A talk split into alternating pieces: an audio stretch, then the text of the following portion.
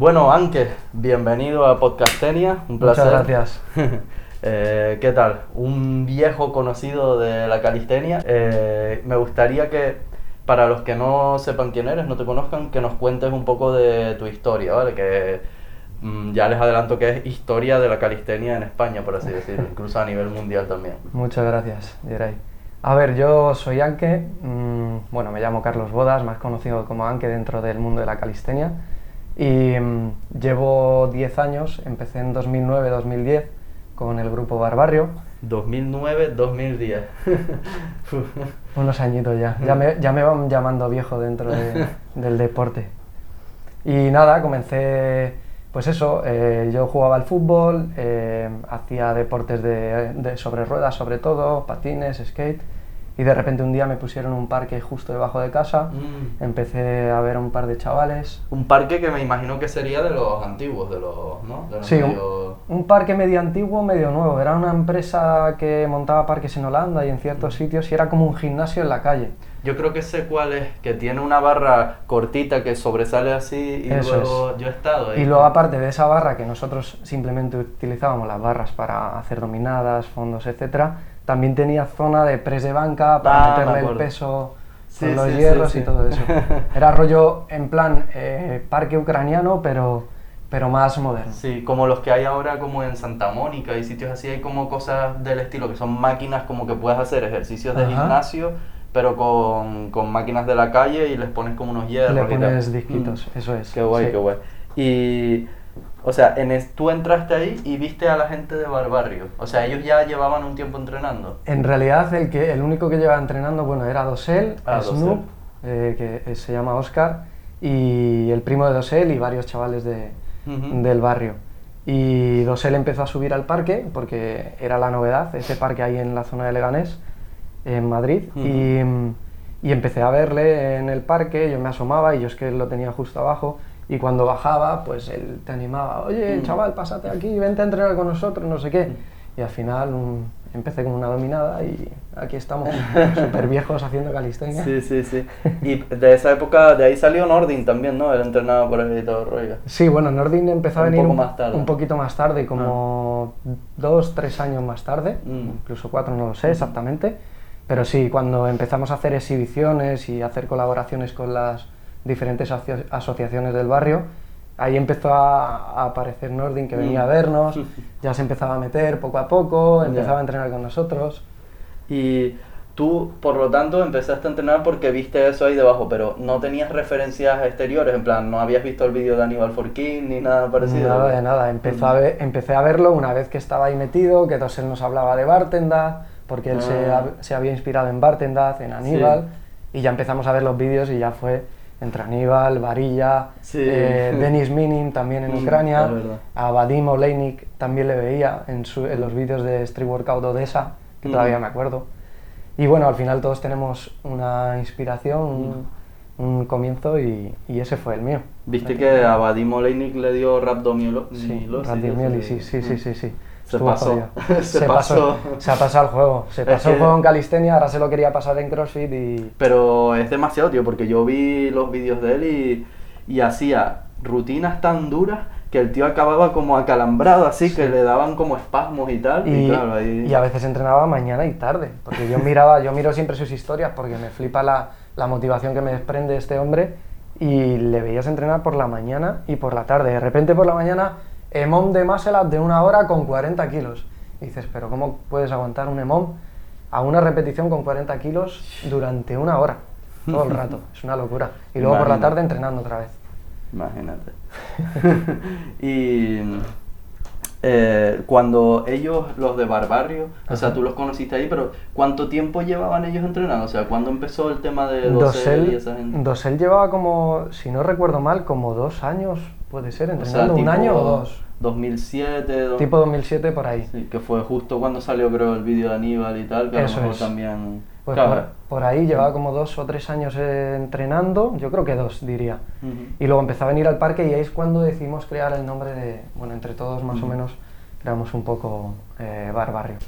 En esa época, al principio de todo, ¿cómo eran las rutinas, tío? ¿Cómo entrenaban? Supongo que era más tipo, ¿no? Resistencia, a lo mejor inspirado ahí en Resistencia a lo loco, el lastre con la mochila y las pesas en la espalda, porque no, en ese momento no conocíamos ni el cinturón de lastre.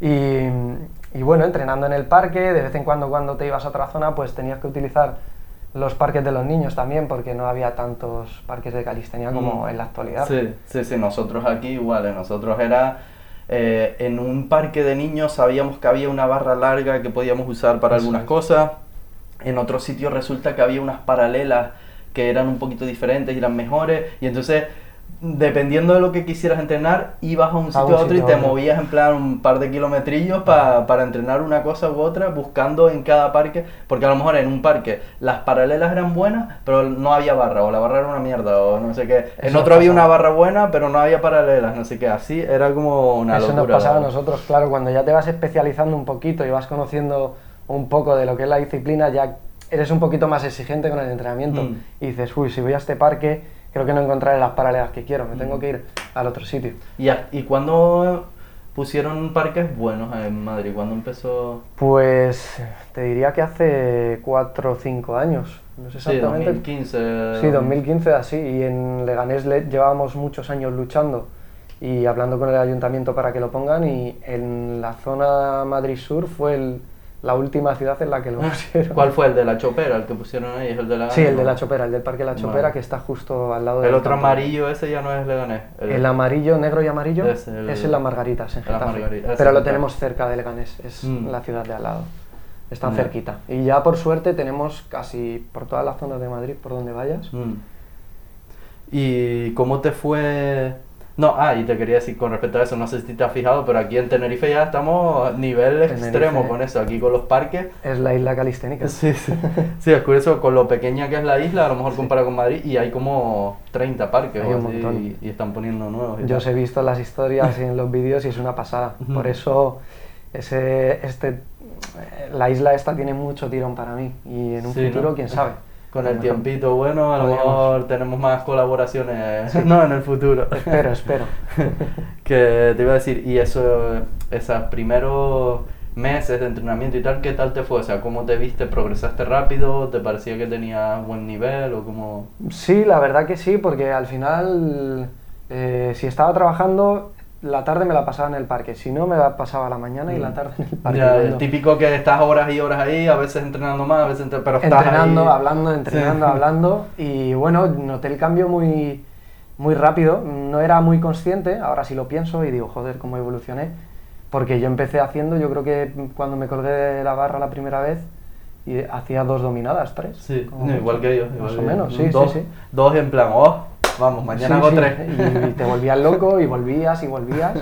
Y bueno, de hecho tengo un vídeo que lo quiero subir por- para motivar a la gente porque yo empecé haciendo los muscle up metiendo Ah, uno y luego otro y con bow- un pataleo. ahí. Sí, sí, sí, sí, con un pataleo impresionante que me veo ahora y digo, hostias, ¿cómo los hacía? Pero motiva, motiva el ver que estabas ahí y que puedes llegar a conseguir lo que quieras en realidad. Y sí, me tiraba al final toda la tarde en el parque. Estábamos hablando, charlando, animando a la gente a que Mm. se meta a entrenar con nosotros y bueno, era nuestra forma de sociabilizar, de entrenar y de, de todo. Tú que eras tipo flaquito, me imagino, an- antes de empezar, o... Mm, Ahora soy más flaquito. Cuando empecé estaba ya poniendo... Fofi- sí, sí, sí. fofisano. Ahí medio medio porque jugaba al fútbol, sí que es verdad que hacía mucho deporte, estaba todo el día sin parar, como ahora. Ujú. Pero la alimentación no la, no la cuidaba. Mm, tanto, ya, ¿vale? ya, ya. No he hecho nunca dieta, pero sí que cuando empecé a entrenar eh, calistenia, empecé a, mm, como a ser un poquito más consciente, Mm. comer carbohidratos, eh, proteína, Ya, a ya, meterle ya. un poquito de Algunos todo. cambios ahí que se notan. ¿no? Hice unos cambios que se notaban y yo de hecho empecé eh, pesando 72, que para mí, para mí es mucho. ¿Cuánto mides tú? Yo mido unos 76. Ah, igual que yo. Peso 72, bueno, pesaba 72 kilos y ahora no paso normalmente de 69, 69 como mucho.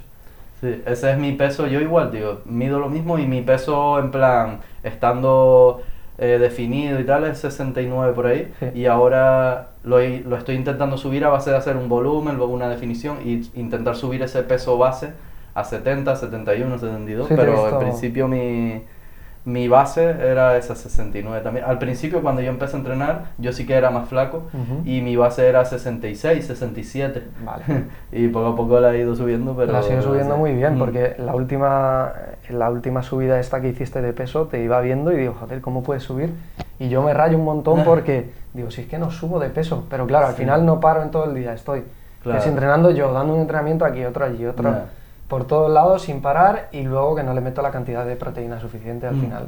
Para mí la clave ha sido con la aplicación del móvil esta de MyFitnessPal y tal, eh, contar las calorías y siempre cumplirlas y decir, bueno, para el volumen voy a empezar, me acuerdo que dije, voy a empezar con 2.800 calorías al día Ajá. y siempre las cumplía, aunque típico que llegas por la noche y todavía y ya estás lleno y tal y te faltan Y te intentan 400 meter un tal, poquito, ¿no? y tienes que aún así meterte algo, comer y terminar. Y entonces así es la única forma de conseguir subir. Luego fui subiendo a 2900, 3000, 3100. Qué bueno. Y después para bajar igual, controladas las calorías, aunque bajar para mí fue mucho más fácil. Bajar Sí, es como, bajar es más no me cuesta porque tengo que comer menos y es como, oh, por fin tengo Sí. que comer menos. Sí, sí, sí, sí. en plan... A veces es lo que pasa, que la gente se piensa, venga, vamos a ponernos a dieta eh, hipercalórica.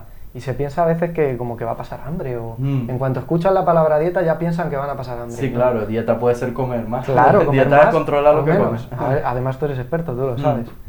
Que otra cosa que era característica de la época esa de la vieja escuela y tal, eh, era el tema social, ¿no? Como inspirados también en lo que inició Bartender Ajá. y demás. Como que ustedes hacían muchos, empezaron con el tema de los talleres en los colegios Sí. y eh, talleres gratuitos, como intentar integrar a las personas que estuvieran en riesgo, En riesgo de de, situaciones conflictivas, Sí. de exclusión y tal, y, y darle caña por ahí, ¿no? De ¿Cómo hecho fue, a ver, para mí fue la parte más bonita porque al final, bueno, al igual que nosotros transmitíamos unos valores, nosotros los, los Los cogíamos también, los aprendíamos. Y bueno, al final cogimos esa parte de bartender también social porque les vimos que daban charlas, exhibiciones en, en institutos super marginados, Mm. en centros penitenciarios y nosotros empezamos a hacer lo mismo, en principio por Leganés y luego por diferentes zonas de Madrid, incluso nos llamaban de fuera y la verdad que era pf, para mí lo más inspirador y al final el dinero ahí se te olvidaba, bueno, Mm. aparte que no, no cobrábamos, pero eh, ahora haciendo trabajos eh, remunerados y todo eso es que no es lo mismo que ver a un chaval que le has visto, que le has dado una charla en el instituto y de repente a los Sí. eh, meses le Está en el parque dándole caña y tal. Eso Eso, es. a mí, eso Y saber que tienen otra opción eso, esa gente, que no es Mm. solo fútbol, que no es Sí. solo eh, lo que sea, golf o, lo- o con lo que salga cada chaval.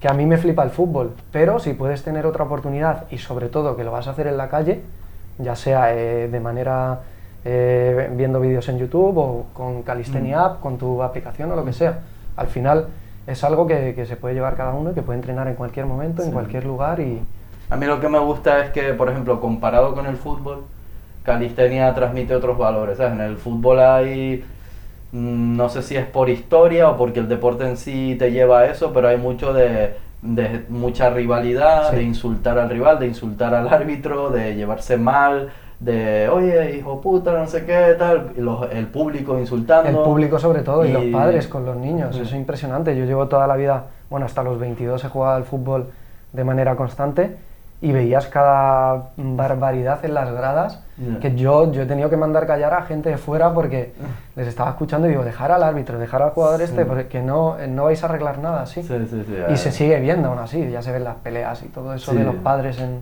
Y en el fútbol profesional lo mismo, tío, que se, se pelean durante los partidos, el típico que le da una patada y el otro se levanta rebotado, agresivo y tal, y no, no te transmite lo mismo que a lo mejor calistenia, que tú lo habrás visto que en las competiciones eso parece que, que tú quie- quieres que más que gane tu rival que, Sí. que, que, tú- que ti mismo, ¿sabes? En plan, yo he visto competiciones que el que más animaba al a su rival era Sí, el competidor, en plan, una batalla uno contra uno y el rival en plan, vamos tío, dale, venga, no sé qué, buenísima. tal". Sí, la, es Eh, la caña, la verdad, es la adrenalina, yo creo, del momento, le Sí. estás animando ahí a tu rival para que saque lo mejor y así puedes sacar tú Sí, también lo mejor. Es una diferencia en ese sentido abismal. Sí, yo creo que lo- al final el fútbol eh, tiene mucha aud- audiencia y yo creo que los futbolistas, con toda la repercusión que tienen, deberían ir mandando pequeños mensajes de, de Mm. valores y, Sí, tío, sí. Es importante, yo creo. Sí, Hay, hay alguno que otra cosa que se ve, por ejemplo, yo me acuerdo eh, Puyol, me gustaba Ajá, mucho en ese sí. sentido, como los valores que transmitía en el Barça y tal, pero de resto la verdad que el 90% es como, cuidado. Complicado. Que nosotros aquí en Tenerife también tenemos un proyecto de charlas en los Ajá, institutos y tal. social. Sí, el año pasado hicimos, fue increíble, hicimos como 30. Qué bueno, en- joder. eh, sobre todo en institutos, a chicos de tercero, la ESO, cuarto, más mayoritariamente, porque es eso, es un proyecto que nos subvenciona la salud pública, el- concretamente el área de drogodependencias, y lo que quieren es que le transmitamos a los chicos de esa edad que pueden hacer otras cosas, ¿no? Y que pueden hacer deporte gratuito y Que tienen calle. Y es lo que tú dices, tío, está guapísimo porque de repente ves un chico en el parque dándole caña y tal y te dice, sí, yo empecé porque fueron a mi instituto Claro. y me gustó un montón y desde entonces le estoy dando tal. Y es como, joder, te sientes que has influido positivamente. Eso es una pasada, tío. Y yo creo que deberían hacerlo en todas las ciudades de- del mundo, de España en principio, Mm. en plan contratar a gente para dar charlas, dar, Sí. ofrecerles esta disciplina, porque al final vas a tener a 30 chavales que podrían estar haciendo botellón o fumando lo que Sí. sea, o que lo pueden hacer después, pero estoy seguro de que una vez que se metan en el deporte van a ser más disciplinados, Sí. van a notar que lo otro no, le, no lo necesitan tanto, que tienen que quitarse un poquito, exacto. y yo creo que es la caña eso, ese proyecto. Y, y que es una cosa que llama mucho la atención, no es el típico, porque yo me acuerdo cuando estaba en el instituto, que a lo mejor te decían, van a venir a darte una charla de no sé qué, y decías, "Chos, qué coñazo, tío, a ver ahora de qué me la comida A de coco", viene. Pero cuando vamos nosotros, los, a los pibes les llama la atención porque ven las barras, nos ven haciendo el pino, no sé qué, y quieren ver lo que es, y quieren ver los trucos que hacemos y tal, y como que se lo pasan bien, ¿sabes? No sí, es lo rollo- bueno, que al final eh, a través de nosotros lo que pueden hacer es mm, llegar a esos chavales, porque Mm. A lo mejor como tú dices, te viene una, una persona a dar una clase de eh, sexología o lo que sea, Sí, lo típico. que tiene cuarenta y pico años o 50 o lo que sea, ya no le ven tan cercano. Claro. Pero co- con nosotros nos ven un poquito más cercanos y aparte el deporte pues le llama mucho la atención. Mm. Y creo que sería muy interesante. Bueno, yo de hecho a mí me fliparía verlo en los institutos, colegios y... Ah, ¿sabes que hemos de- conseguido eso, tío? En, un- en uno de los institutos que... Bueno, en varios, pero en uno estuvo curioso porque fuimos a dar Ajá. la charla y a los tres meses o así pusieron un parque, pero de los buenos, de marca. Hostias, qué Y un bueno. parque eh, ahí plantado en el patio. En el patio. pero con todo, con la barra de free, las paralelas, Qué las bueno. paralelas en el suelo. En México y está eh, guapísimo. estuve con un amigo en México y igual ellos cogieron la idea de Barbarrio, de Bartendad, igual hicieron un parque, bueno, dos parques en dos colegios impresionantes. Sí. Lo metieron como actividad extraescolar la calistenia. Qué guapo, tío. Fue buenísimo guapo. ver eso. Está, es que es flipante, lo único que hay que tener un poquito de cuidado, que los chiquillos no se caigan haciendo el loco y tal, pero que haya parques en los colegios ya es lo más ya. Sí, sí, sí, sí.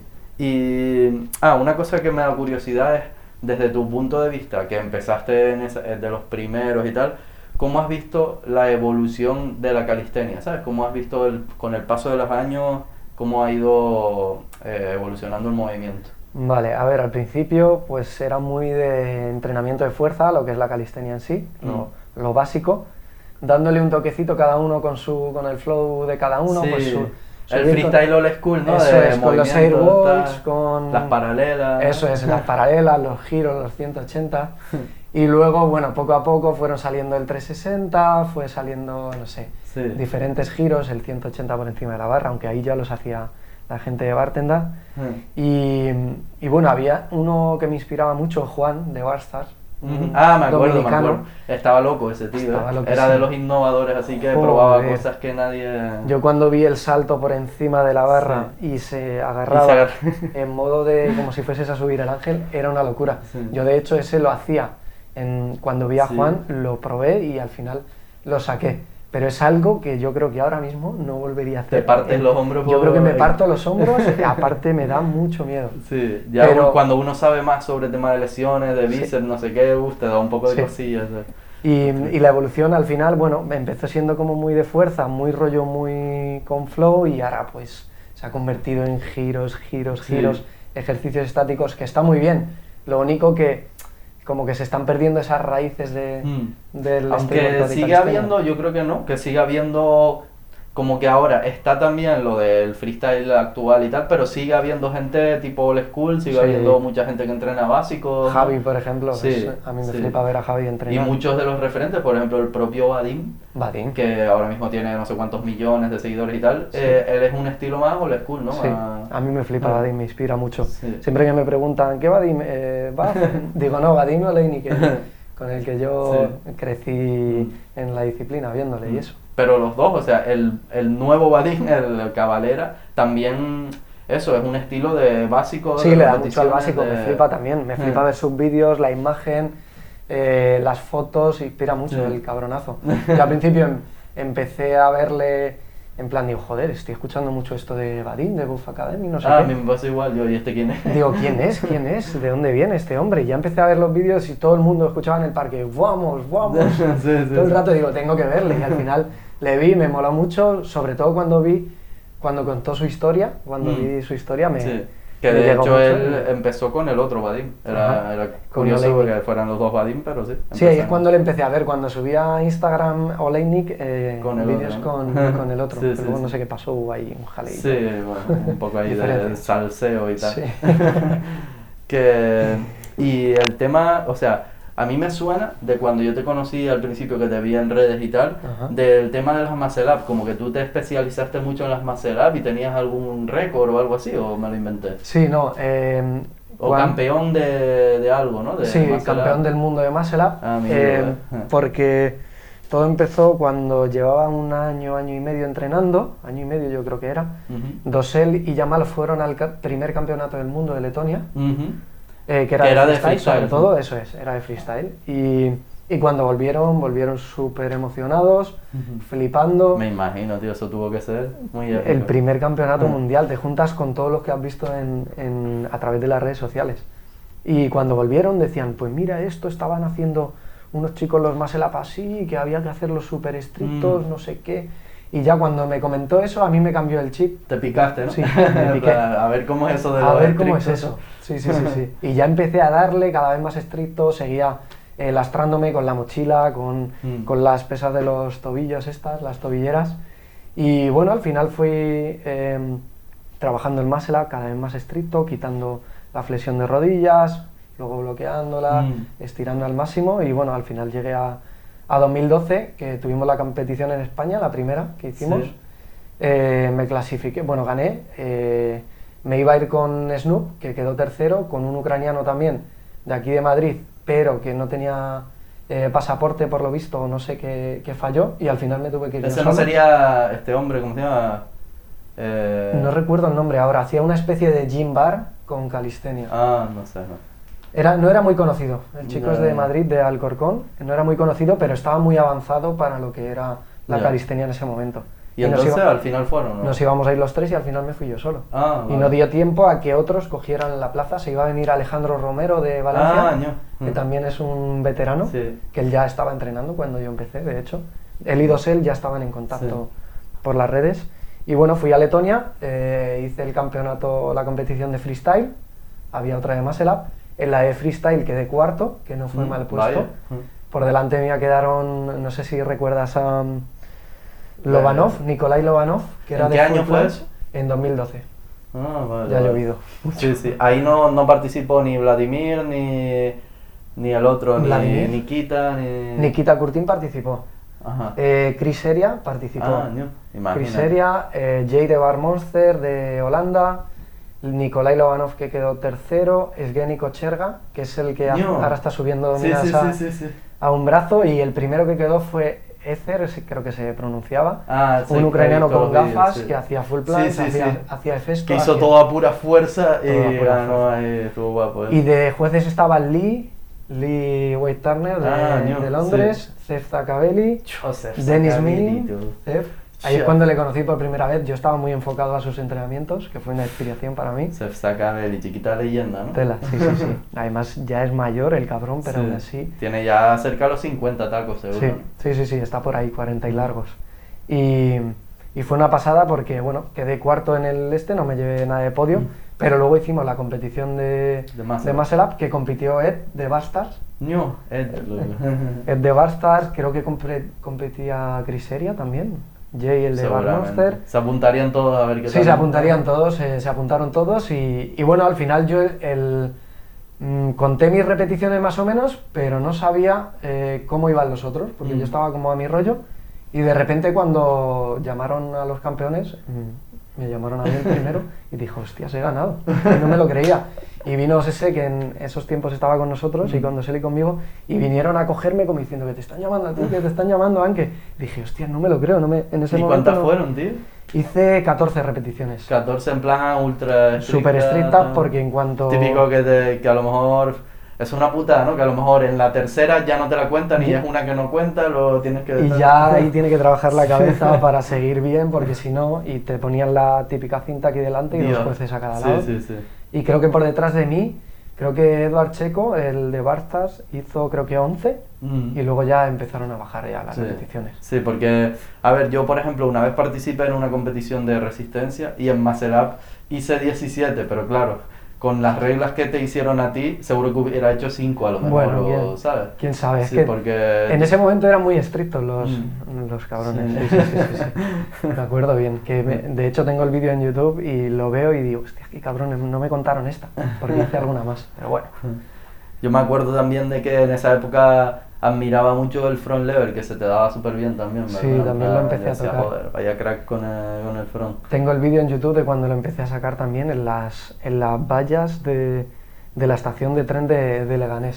sí, lo Que- típico de que te echas Eso es, que te echabas para atrás y volvías a subir y ya un día hice así, me quedé y me estaban grabando y dije, hostia, me he quedado, me he quedado. Y ahí ya empezó a seguir el front lever y lo mantení, Ya, que... lo mantuve. ¿Qué te iba a decir? Ah, y ¿cómo ha evolucionado en plan eh, tu entrenamiento desde esa época hasta hoy en día? O sea, ¿cómo has ido variando? ¿Qué diferencias hay y demás? Mucho cambio. Antes entrenaba a lo loco, de manera autodidacta. Cuando nosotros empezamos prácticamente, cuando todos empezamos, no había prácticamente nada en las redes. Mm. Veías a Aníbal haciendo el front lever, pero no sabías cómo lo había sacado. Por cierto, ¿lo llegaste a conocer a Aníbal sí? Sí, sí, sí, estuve con él en, con él. en Kazajistán en 2000, Ah, vale. 2015, 2000. Eso fue cuando fue con el uniforme azul. Con el uniforme azul, sí. me acuerdo. A él le dieron el azul y a todos los demás el rojo. el puto amo, el, puto amo. Y, y sí, le llegué a conocer. Y lo que te decía, al final empezamos de manera autodidacta porque no sabíamos cómo llegar al muscle up, cómo llegar al Claro. front lever, cómo... Dosel eh, te decía al principio, sí, mira, haz esto así, tira las rodillas para arriba, pero claro, Sí. era lo poquito que, que nos podía decir. Sí, yo me acuerdo que pensaba, este ejercicio ayuda un montón para tal cosa y después con el tiempo te das cuenta que no. Que no, que no, que no tiene nada que ver con eso. Pero bueno, al final la evolución ha sido el ir formándome, el ir metiéndome cada vez más en el mundo de la actividad física y el ir pues hilando cada vez más fino. Pero al final el otro día lo pensaba y digo, joder, lo bien que lo pasaba sin pensar en planificación. Sí. Bajando al parque, entrenando. A ver qué surge. ¿no? Claro, sin hacer baja. marcas, sin hacer... Y al final todo fluía y salían cosas buenas. Ya, sí. También es verdad que al principio progresas más rápido, Sí. todo va saliendo como que tu cuerpo se va adaptando y ves cambios súper rápido y aunque no planifiques mucho Se vas mejorando, pero luego con el tiempo si no tienes cuidado te puedes estancar porque yo conozco gente que empezó entrenando así y siguió entrenando así siempre y te das cuenta de que se estancaron, ¿sabes? De que vale, está bien, pero cuando ya el cuerpo se adapta y ya más o menos coge fuerza general y tal, luego tienes que Sí. especializarte un poco más porque si no, si sigues entrenando en plan a lo que surge y tal, No, al te final estancas. no. Igual que con la dieta, que muchos decían, yo paso a hacer dieta, eso es nada, yo dieta nada, y ahora están un poco ahí pasaditos y tal, con la edad y todo, y es Sí. como, "Uf, pues a lo mejor debería haber...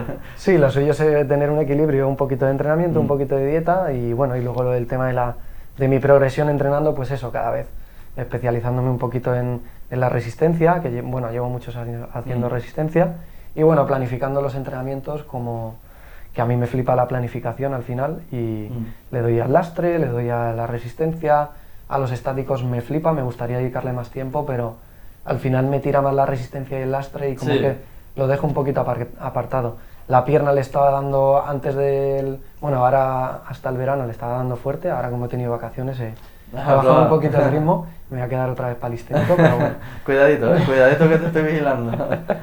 A ver, ponme un ejemplo, por ejemplo, el último entrenamiento que hiciste así potente y tal, ¿cómo, cómo fue? Último entrenamiento potente fue yo creo que... A veces hace tres meses. ¿no? no tanto. Creo que hace una semana en el parque con, con Martín, con los enfermos ahí de mi de Leganés, que hicimos exactamente... Hicimos, todo fueron sets. Hay un set que lo llamamos el de Italia, porque eran los requisitos para ir a la Burning Gate de Resistencia Ah. el año pasado. Típico que al principio dices, no, agüita, tal", y después con el tiempo lo utilizas para como... Sí, lo utilizas para calentar un poquito. Porque al principio cuando yo lo hice, hice 8 minutos y pico la, la rutina y luego para mandar el tiempo para Italia lo hice en 4 minutos 20, que Joder. aún así para mí era una, una locura. Mm. Y hace, el último que nos pegamos fuerte fue ese, el de Italia. Luego ¿Cómo metemos- es el de Italia? Son eh, los primeros 5 muscle ups, Ujú, eh, seguido 20 pull-ups, 20 Ujú. dominadas, 40 flexiones, ujú. 15 dominadas, 30 fondos en paralela, 10 dominadas, Mm. 20 flexiones, 5 dominadas, 10 fondos en paralela y terminas con 5 muscle ups. Mm. Que esos 5 muscle ups o Sí. llegas un poco fresco o, o no los subes. Pero se me parece un poco con los típicos requisitos, ¿no? Del Bartar y tal. Sí, tiene muy poco de- parecidos. de- sí, de, los de, CEF, los de... de Barbarian, sí, Barbarian. y esa gente. Al final Mm. los de la Burning Gate de Resistencia También se se enfocan inspiran. mucho a, y se inspiran, se inspiran mucho en ello. Ujú. Y mm, bueno, metimos ese set como para calentar y preparar el cuerpo y luego metimos más, en plan eh, 20 pull-ups, 5 muscle-ups, eh, 20 dips, cosas de Mm, esas. Típicas series de resistencia de estilo que yo creo que todas esas, muchos las vimos en CEF, ¿no? Que vendrán también de la época de los bartenders y tal, pero en CEF es donde yo vi todo ese tipo de rutinas que son también las que hacen muchos Javiales, ¿no? De- Es el que empezó a marcar esa línea, Mm. cabrón. Yo de hecho en Letonia cuando le conocí en 2012 nos puso una rutina eh, que era colgarse, eh, creo que eran 60 segundos, un muscle up. 50 segundos, un Dios, muscle up. 60 segundos colgado y luego un Claro, muscle up. y tengo el vídeo ahí, cada vez que lo veo digo, si es que era imposible, si es que ahora yo tampoco lo aguantaría, yo creo. Qué burrada. Y tío. era muy bestia cómo se colgaba, cómo aguantaba ese tío con los 40 y Largo. años que Ujú. tenía ya, ¿eh? Ujú. Sí, sí, sí. Joder. Que mm, yo tengo ejemplos también de, por ejemplo, me acuerdo cuando estábamos empezando y una vez vino Yamal, Ajá. vino aquí Sí. y dice, nada, les voy a poner una rutina. Mira que yo entrenaba más o menos decentemente, no estaba en baja forma ni nada, yo entrenaba, pero no estaba tan acostumbrado a ese tipo de rutinas de resistencia. Y nos puso una rutina de ese estilo, de no sé cuántas dominadas, ahora no sé cuántas elevaciones. Sí, del- ahora el to bar que le mola el llamar bar y sí. tal, eh, ejercicio así de ab- abdominales variados, luego flexiones, no sé qué, como todo seguido y cambiando de ejercicio. Y me acuerdo, tío, que yo eh, a lo mejor tres o cuatro días antes de eso había tenido gastroenteritis, había estado un par de días con gastroenteritis, malo de la barriga y tal, pero ya estaba mejor y fui a entrenar. Y empecé a hacer la rutina. Y te pegó el bajón. Y, y cuando estaba tan mal y tan hecho polvo que me empezó a, a venir la gastroenteritis Otra otra vez, tío, la recuperé. y ¿sabes qué hice? Y me empecé a notar mareado y todo. Y lo que hice fue, éramos como 15 tíos en el parque con Yamal y tal. Y me eché como para un lado y, sí, y me fui yendo y yo vivía al lado del parque y me fui disimuladamente sin que nadie se diera cuenta. Fui para mi casa, me bebí un vaso de agua, me acosté un rato y cuando se me pasó volví al parque y hice como si no hubiera pasado nada. plan, me puse otra vez por un lado y Bueno. seguí hablando con él y tal. Si Yamal no lo sabe, ya lo está. Sí, sí, sí. Si lo ve, lo... Fue, fue muy, muy bueno. vergonzoso la verdad, pero bueno. Al final traería una rutina de esas que hacíamos en el parque, Mm. que cada uno ponía como una rutina diferente y la verdad que nos lo pasábamos muy Es, bien. es flipante lo, lo en forma que estás cuando te adaptas a ese tipo de rutinas. Sí. Eres un tanque, tío. Me acuerdo también en una en un Arnold Classic que había un campeonato de la federación y tal, y había un campeonato de resistencia, Ajá. que ese año no sé por qué, ah, creo que era influido por, por Barbario, que Ajá. quiso que los atletas de freestyle se demostrara que también tenían Ah, buenos sí. básicos. Y metieron, metieron un, un set ahí brutal de ese estilo, de 5 muscle up, 20 dominadas, no sé cuántas flexiones diamantes, Sí. no sé cuántas sentadillas, no sé qué.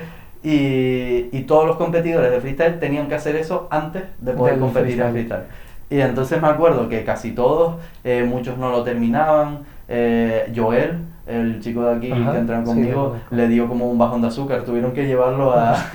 casi A. Sí, tío, se le bajaron las pulsaciones y todo. es que y, y todos así sufriendo, sufriendo. Y de repente llegó uno de los chicos de Barbario, que la verdad no me acuerdo el nombre, uno medio negrito así, que participó. ¿Quién sería? Eh, negrito rapado. Alto. No, bajito, pero gran, pero fortachón así. No sé quién sería. Pues eh, estaban todos en plan, que los que lo habían terminado eran en plan en 8 o 9 minutos, eh, algunos no lo pudieron terminar y el tío cogió y lo terminó en 4 minutos 10 Como segundos si o algo así. En plan, lo hizo todo seguido, sin fallo, tal, sin problemas. ¿sabes? Sí, al final si Pero- estás, ese tipo de entrenamiento te prepara para cualquier cosa. Y te dicen, al final la resistencia también te hace ganar fuerza máxima. Y la Sí, fuerza máxima sí, te sí. hace ganar un poquito de resistencia. Otra cosa que, que me pregunta mucho la gente que yo digo, tío, ¿cómo me puedes hacer esa pregunta? En plan, oye, ¿cómo es que Javi Alex con las rutinas que hace está tan grande? En plan, no debería estar flaco porque quema mucho, es como, tío.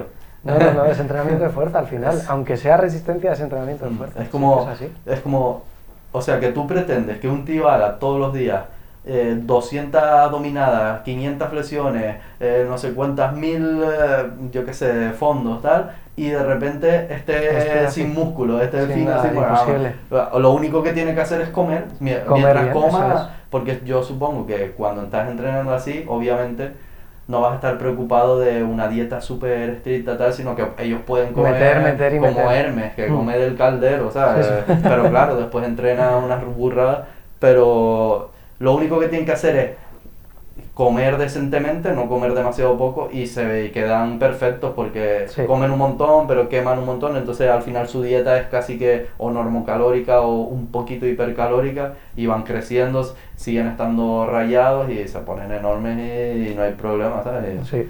Es como Delgado sería muy típico raro. mito de, pero no estás quemando músculo, no estás quemando el músculo por hacer tanto, tal, como, venga, hombre. Joder, a día de hoy siguen todos esos mitos, ¿eh? Siguen, siguen, historia, sí. ¿eh? A ver, nosotros estamos metidos dentro del- de este mundo de la actividad física y al final lo vemos como locura, pero claro, luego la gente dice, tú joder, te vienen haciendo la misma pregunta siempre. Sí, o lo mítico de, o sea, que entrenas dos días seguidos dominadas Sí, sí, y no se te Y quema no- el músculo, y ¿verdad? no se te rompe. Joder, si fuera así, vamos, estarían todos Cef así, Sí. eh, Javi Alex así, eh, Dosel flaquísimo, tal, ¿te imaginas? Todos todo finitos, ¿eh? Que, nada, mitos que hay. ¿Qué, ¿Qué más te quería comentar? Ah, después tú has últimamente has empezado más con el tema de las redes sociales, ¿no? No lo tenías tan... Sí. No estabas tan metido y ahora sí que le estás dando más caña, ¿no? Sí, empecé con, bueno, con Instagram llevo mucho tiempo. eh, a través de Instagram he ido dando un Mm. poquito de contenido, de, pues eso, de divulgación de rutinas y cositas de Ujú. esas, pero al final mm, viéndoos a vosotros, a ti, a Nordin, a Jordan, dije, joder, ¿por qué no hago un canal y Claro, le, transmito a la gente mi experiencia, ¿sabes? Claro, que tienes que, tienes que aportar, ¿sabes? Tienes, Puedo- claro, puedo aportar algo. experiencia, conocimiento. Eso es. Al final haces el canal, a ver, ves a la gente crecer en YouTube y dices, joder, qué bien va esta gente en YouTube. Mm. Si me pudiese ganar la vida con Mm. el tiempo, que es, es la realidad. Todo el que está en YouTube eh, tenemos parte de ganarnos el pan de cada día, Sí. evidentemente. Pero dije, joder, qué, qué menos que, que hacerlo transmitiéndolo mi experiencia, mis estudios, lo- Mm. mi, todo lo que, lo que tenga, aportarlo a- al canal poquito a poco. Claro, tío.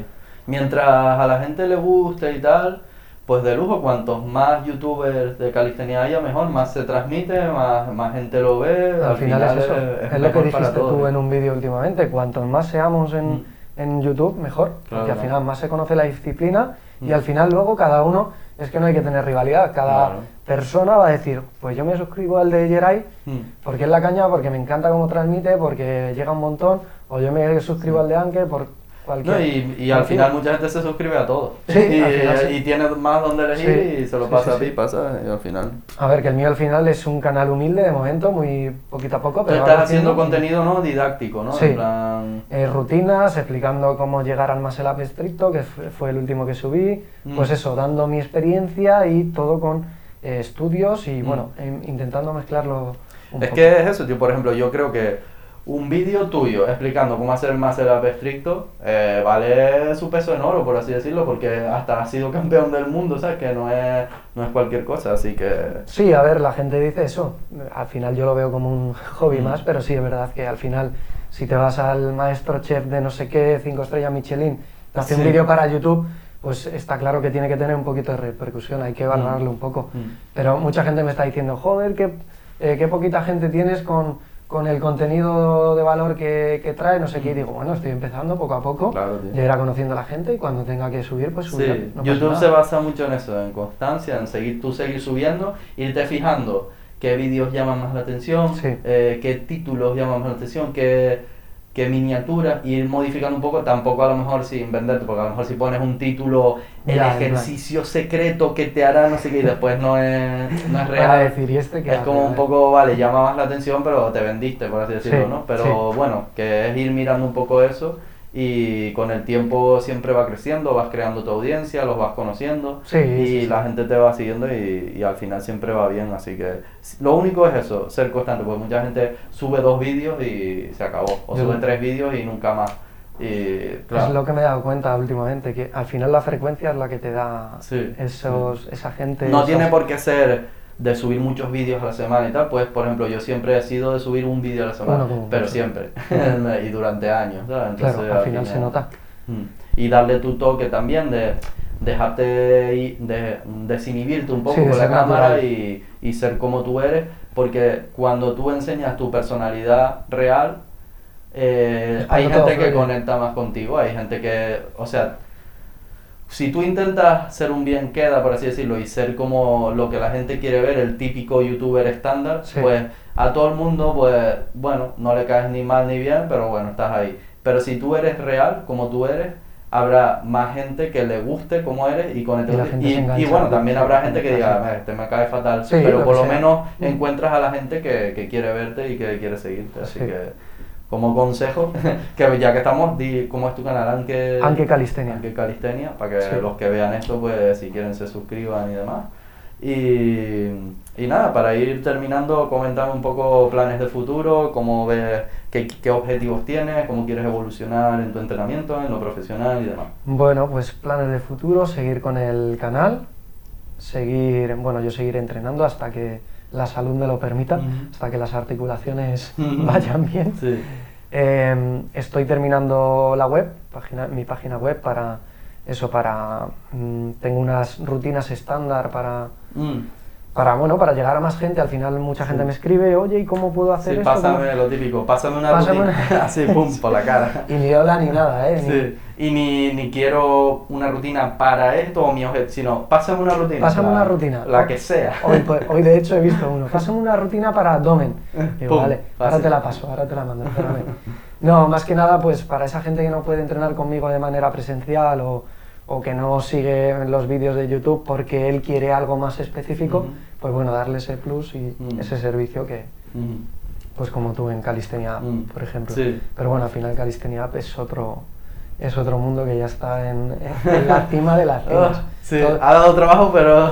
pero bien, joder, enhorabuena, me, me flipa ver eso, tío, de un, pues eso, de una casita aquí en Tenerife que Sí. salga una... Sí, tío, yo estoy súper contento con eso porque, porque encima hemos conseguido que la parte gratuita, de la- o sea, la, la parte gratuita sea súper completa y la gente puede usarla sin problema y ya los que quieren algo más o quieren más personalizado o quieren simplemente aportar a la causa, pues ya tienen la parte pro Claro.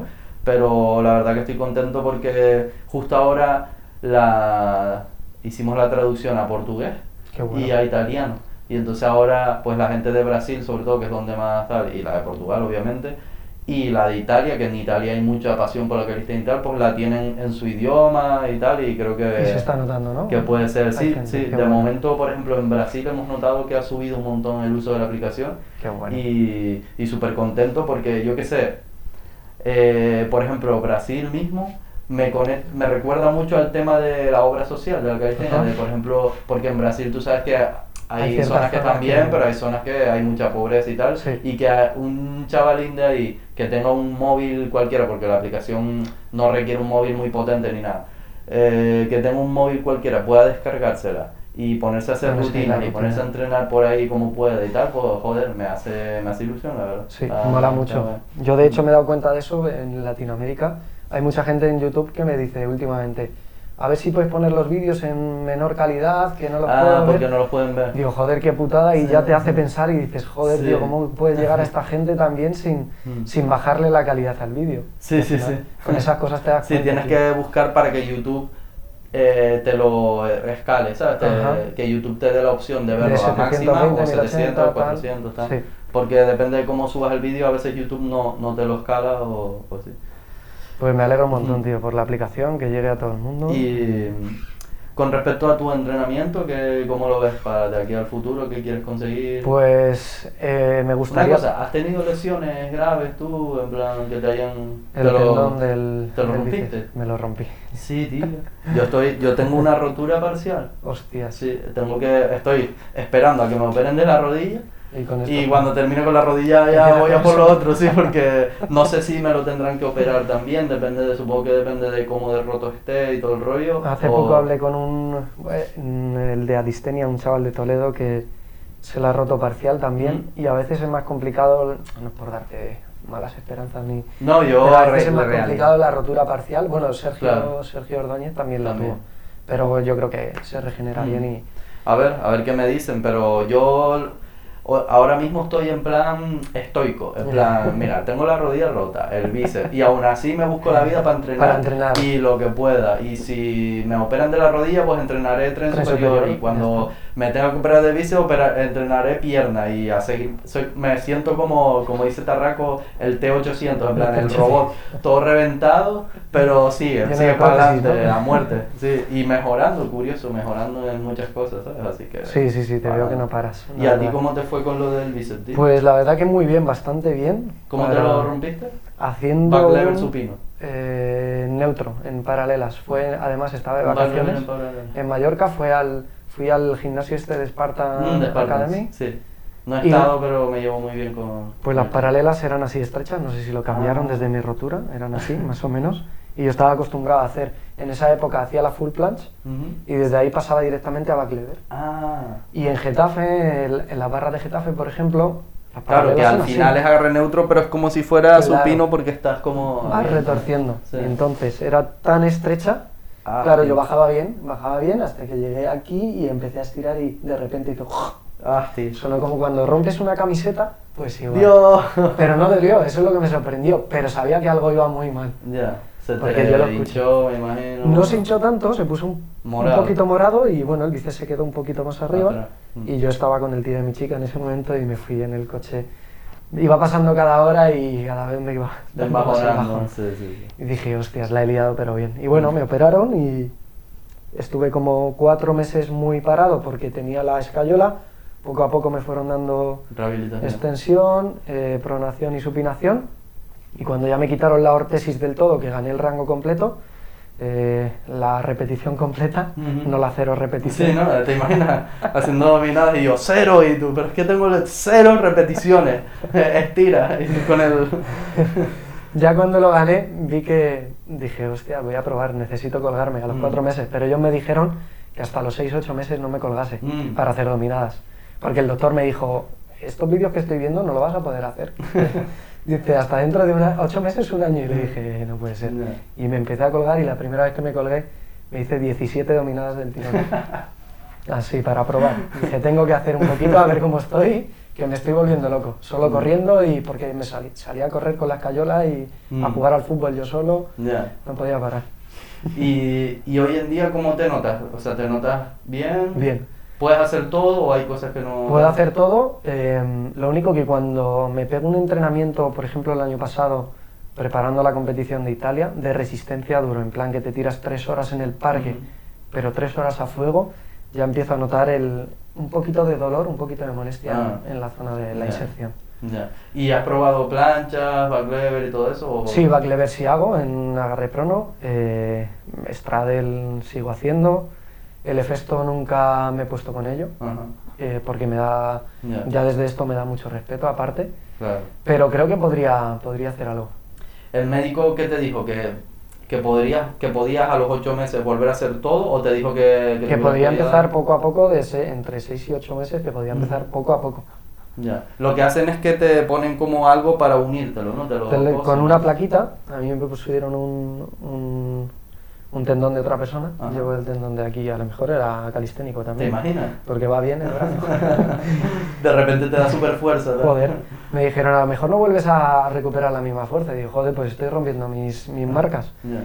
Y lo engancharon, bueno, primero abrieron aquí, luego arriba porque no encontraban el tendón, estaba muy tra- retraído ya. Mm. Y bueno, lo pegaron y lo insertaron otra vez eh, con una plaquita de Mm. metal, de Mm. titanio. Me abrieron por aquí un poquito, pero no se ve, aquí atrás. Y bueno, fue... Es que, iba- en teoría, si te lo hacen bien hecho, eh, podría quedar incluso hasta más duro que el tendón original porque es una placa de titanio ahí sujetándote el rollo, ¿no? Pues a mí me quedó muy bien, el, el doctor, el, el cirujano era especialista en, sobre todo en rodillas y hombros. Mm. Pero bueno, le ponían por, por las nubes, era Ah, súper bueno el tío. bien.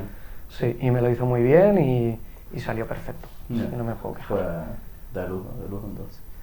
Que nada, y lo que me ibas a contar de que te había preguntado de tu cómo ves el futuro de tu entrenamiento, qué quieres conseguir, a qué quieres darle caña. Eh, pues eso, me gustaría, antes de llegar a, a ir hacia abajo con la edad, que hacer todavía algún- queda, todavía queda, todavía queda. ¿Cuántos años tienes tú? yo 29, Ah, coño, si eres más pequeño que yo y todo. el 30 bueno, octubre, Mm. prontito. Pero, pero bueno, ya la edad poquito a poco se va notando. Cuando escuchas a la gente mayor decir, ah, la edad, Ah. digo, sí, es verdad, se va notando. Me gustaría hacer algún récord eh, Guinness. Ah, sí. En plan, o de muscle ups, o de Mm. dominadas, o de muscle up con lastre, lo que sea. ¿Sabes en cuánto están esos récords ahora mismo? Eh, el de muscle up creo que eran, lo tiene este hombre, más true, ¿no? Creo que eran 21, si no recuerdo ah, sí. mal. Ah, bueno. El- rela- con e- ¿Te obligan a hacerlo estricto? ¿Hay normas? Bueno, a más o menos? por lo que viene el vídeo, no eran muy estrictos del todo. Ya. Sí que hay gente que lo puede hacer más estricto y puede llegar a esas Sí. repeticiones. Pero El rollo es también que para tener el récord Guinness pues tienes que pagarlo, a que te venga el nota, todo el rollo y hay gente que no los tiene simplemente porque no ha sido capaz de, de organizarse llegar- de para organizar tener eso. eso. Entonces, Sí. bueno. yo tengo que ver, me gustaría en un Mm. futuro, es algo que para mí guay, a- tío, a- un reto personal. Pero bueno, si no se consigue tampoco pasa nada. Y seguir transmitiendo y ayudando a la gente y aportando todo lo que podáis más. Y puede que en un futuro esté por aquí, por la isla. Ojalá, tío, nos pegamos ahí unas rutinacas y tal. Sería estaría guapo, estaría guapo. Sí, sí, sí. Bueno, pues yo creo que está completito, ya saben. Eh, síganlo en sus redes, en su canal de YouTube. Ahora vamos a ir al parque y vamos a grabar alguna cosilla para tu canal. Eh, un referente de la historia de la calistenia a nivel español y a nivel mundial y que todavía le queda mucho futuro, así que nada, un placer haberte tenido Un por placer. aquí. y Muchas a lo gracias. mejor cuando te vengas a vivir, pues hacemos un par de ellos más. Se harán muchas cosas más. Bueno, calisténicos, espero que les haya gustado. Un saludo y nos vemos en el próximo.